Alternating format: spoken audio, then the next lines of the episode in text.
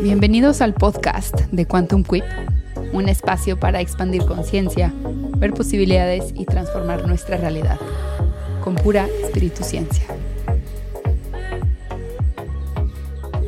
En el episodio de hoy vamos a hablar sobre la comparación, porque la verdad es que todos estamos comparando, no lo vamos a poder evitar. Lo que sí podemos hacer es todo lo que te voy a platicar en este episodio. Comencemos por entender que la comparación es un movimiento natural de la mente. Lo hace de forma natural, no lo vamos a poder evitar. La mente está haciendo lo que sabe hacer y la mente compara y en sí mismo este movimiento de comparación no es algo negativo. La comparación es una forma, es una herramienta para tomar decisiones eficientes y encontrar similitudes, diferencias, em, encontrar relaciones o asociaciones entre objetos, cosas, personas, situaciones. Y esto puede ser muy nutritivo porque es una forma de aprender, es una forma de incluir data, es una forma que hasta se puede utilizar para crear. La mente compara y en sí este movimiento no es algo negativo. Lo que puede ser energéticamente destructivo es toda la información que se activa, toda la información que asumes y concluyes que se activa gracias a este movimiento. Por ejemplo, si te comparas a ti con otra persona y en automático se prenden un montón de juicios, juicios sobre ti, juicios hacia el otro, entonces el movimiento natural de comparar activó un montón de juicios, un montón de definiciones que están limitando el infinito valor que eres y el infinito valor que es otra persona. Cuando la mente hace esto, cada vez que la mente compara, asigna valores, porque cree que lo que el otro es, logró, tiene, X cosa, entonces vale más y que como él vale más, tú vales menos. Porque la otra persona es más delgada, más exitosa, eh, entonces vale más. Y como tú, al no tener esas, ese éxito, esa delgadez, entonces crees que vales menos. El detalle está aquí en entender que la comparación, en la comparación asigna valores y cuando se asigna valores, algo vale más, algo vale menos. Y si inconscientemente te defines como lo que vale más o como lo que vale menos, estás limitando tu valor. Obviamente hoy con las redes sociales la definición de valor está muy definida en base a una persona, cuántos likes tiene, cuántos seguidores tiene. Y todo esto se convirtió, es más relevante hoy en el mensaje que lleva esa persona, el mensaje que carga esta persona. Entonces, compararte con otro es una forma de cancelar el valor infinito que existe en todo. ¿Cómo sabemos esto? Si te comparas con una persona y te deja con una emoción negativa, probablemente te estás quitando tú el valor a ti. Y esto va a hacer que tengamos cierto tipo de reacciones, como parálisis, mejor no hago nada, o como inseguridad, me siento inseguro, y si a mí no me sale, y si lo intento y fracaso, o incluso puede despertar información como de agresividad, juzgo al otro. Y ojo, aunque lo juzgaste con tu mente, aunque no lo verbalizaste, pero se quedó en tu mente, los juicios no los tienes que verbalizar para que la energía no suceda. Si pasó en tu mente, pasó, te convertiste tú en la energía del juicio y esa energía se quedó en tu campo, se quedó en tu campo energético. O por ejemplo, otra cosa que podemos hacer es que empezamos a desvalorizar al otro. Empezamos a definir lo que el otro merece, es que no se lo merece, o, o, yo sí me lo merezco y esa persona no. Todo eso es cancelar el valor, es producir carencia con tu pensamiento. Pero hay que revisar también la polaridad. Cuando te deja esta comparación, si te comparas con otro y te deja una emoción positiva, es exactamente lo mismo. Cuando te comparas con una persona y más bien te deja con esta sensación de, ah, voy bien, voy mejor que el otro, estoy mejor que el otro, voy en mejor camino que el otro, estás haciendo exactamente lo mismo porque estás produciendo desvalor para otra persona. Y esto es una forma de colocarte en un, una especie de plano superior porque eres mejor, más buena persona espiritual o algún otro juicio que venga con eso. Al final estás en lo mismo, en juicio, y está produciendo desvalor para algo hacia allá afuera. Es igual de peligroso quedarse con, con la comparación positiva que con la negativa. Porque de igual manera estás produciendo desvalor con tu mente. Entonces, lo mejor que podemos hacer cuando surja la comparación es notarla, entender que la mente compara, lo hace de forma natural, es el lenguaje natural de la mente. Lo que podemos hacer es regresar al momento presente, recordar que todo tiene valor, todo vale, todo es valioso, recordar que nadie es mejor que nadie, todos estamos en un camino único y perfecto para cada uno de nosotros, cada uno vino con un montón de talentos y dones que podemos ir descubriendo, que ningún camino es mejor que otro, que cada uno de los caminos tiene un montón de aprendizajes. Y pasando todo esto, hay otra cosa que podemos hacer, porque todo esto de andarse comparando y andarse definiendo sus valores es pura falsedad. Hay que ser honestos con nosotros mismos. Lo más seguro es que esa persona con la que te estás comparando no la conozcas. Nos comparamos con personas que no conocemos y sacamos un montón de conclusiones y asumimos lo que la otra persona es, cómo se siente, lo, lo que tiene, lo privilegiado o lo afortunado que ha sido, la suerte que ha tenido, y realmente no conocemos con absoluta certeza lo que el otro es, piensa, siente, quiere, elige o por lo que está atravesando. Entonces, todas esas conclusiones al final son pura falsedad. Puedes ver una parte muy luminosa de una persona o de su realidad, pero realmente no tienes la absoluta certeza de que esa definición de esa persona es la única y real. Las idealizaciones que se producen por este mecanismo es una pura ilusión creada por tu propia mente. Y sufrimos estas ilusiones como si fuesen verdaderas. Las sufrimos a través de eh, celos y envidia que no sabemos qué hacer con esa energía una vez que se descarga en el cuerpo, no sabemos qué hacer con las, con las emociones de los celos y la envidia.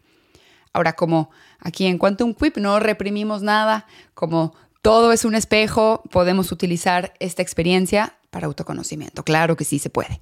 Entonces, si ya se produjo en tu campo, tanto los celos como la envidia, ya se produjo desvalor. Y está bien, no nos vamos a castigar por eso. Lo que podemos hacer es usar esta información para conocernos. La comparación cuando nos definimos, aunque sea falso, pero aunque cuando nos definimos a través de la comparación, realmente nos está revelando nuestra inseguridad. Nuestras inseguridades son esos puntos de vista, creencias, convicciones que limitan el valor de lo que somos. Limitan a que solo tenemos que ser esa cosa y no otra cosa. Nuestras inseguridades revelan todas esas creencias que tenemos comprados hacia lo que somos, lo que tenemos que ser, lo que deberíamos de ser, lo que deberíamos de tener, en donde deberíamos de estar, no solo hacia nosotros, pero también hacia otro y hasta la vida misma.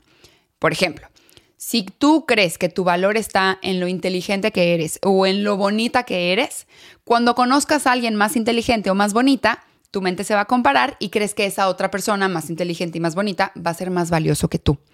La mente asigna este valor de forma automática hasta que eliges frenar esto, entender que es una falsedad reconocer que si se descarga una emoción es porque trae un mensaje para ti. Si aparece la comparación por el campo de tu atención, por tu conciencia, podemos agradecerle que nos está revelando en dónde no hemos reconocido nuestro valor, en dónde no hemos reconocido el valor en la vida, en dónde no hemos reconocido el valor en otro. Cuando te llega una emoción negativa por compararte, lo que podemos hacer es preguntarnos, ¿sientes celos? ¿Sientes envidia? Si sientes celos o te da envidia, es porque crees, tu mente asignó el valor, cree que tu potencial, lo que tú quieres vivir, está viviendo en otro lado, en otro cuerpo, en otra persona, en otra mente, en algo afuera de ti. Por lo que tú quieres para ti, en ese momento crees muy rápido, lo defines muy rápido, crees que no o estás creyendo que no va a estar disponible para ti, te estás cancelando de esa posibilidad. Si ves que alguien se acaba de casar, y a ti te dan celos porque se acaba de casar, porque tú también quieres eso, es que la mente le asignó que tu potencial de felicidad está en lo que estas personas recién casadas tienen, su matrimonio, o su boda, o su casa. Y todo esto es un montón de separación. Tú estás separado de ti, de tu infinito potencial, de la felicidad interna que vive en el corazón, que nunca la vas a encontrar en algo externo. Y también estás separado del infinito valor que siempre eres. Si llegan los celos, o la envidia. Recuerda que toda emoción es también natural, ninguna es buena, ninguna es mala. Lo que podemos hacer es, sin juzgarnos, entender que tu atención por ese momento está atrapada por alguna comparación o alguna conclusión de alguna comparación que está definiendo valores, que la mente está definiendo estos valores, que no necesariamente es real, que no es verdad, que es algo falso. Y aunque la cultura nos haga creer que eso es lo verdadero, realmente aquí se trata de que tú vayas cultivando tu propia identificación con el infinito potencial. la educación, la cultura a veces nos va a avergonzar, ¿no? Por sentir celos o envidia, como que no es algo que normalmente lo expresamos porque nos vamos a sentir juzgados por sentir celos y envidia. Porque realmente no sabemos qué hacer con ellos, no, no sabemos escuchar los mensajes que tienen para nosotros. Entonces, primero que nada es reconoce si esa información se descargó, si llegó, si llegaron los celos, si llegaron, si llegó la envidia. Eso no te define como persona. No eres una mala persona por sentir eso. Después puedes preguntarte, ok, ¿qué exactamente es lo que te da celos? ¿Qué exactamente es lo que te da envidia? Gracias a estas emociones, se te está revelando lo que quieres vivir tú en tu vida, lo que quieres experimentar, tu potencial de crecimiento. Todo aquello que te dé envidia o celos te está revelando lo que tú quieres vivir para ti. Y esto es algo increíble porque te está marcando el camino de lo que sí quieres vivir. Entonces, en lugar de pelearte con esto, puedes agradecerlo. Y después también puedes observar, y esto requiere práctica, ver si puedes transformar el pensamiento. A mí me encanta andar transformando el pensamiento. Por ejemplo, de me da envidia los que tienen millones de dólares, puedo decir, prefiero la posibilidad de yo también tener millones de dólares. O prefiero que otra persona pueda disfrutar de su millón de dólares. O qué celos me da o qué envidia me da esta persona que hizo este viaje. Ah, agradezco que esta persona me acaba de enseñar el próximo viaje que quiero hacer. Al transformar tu pensamiento estás haciendo varias cosas. Primero, esto solo se puede hacer si has practicado en instalar al observador consciente que observa pensamiento, del más consciente al más inconsciente, que entiende la profundidad de cómo funciona la mente. También estás logrando elegir mover tu atención a diferentes posibilidades.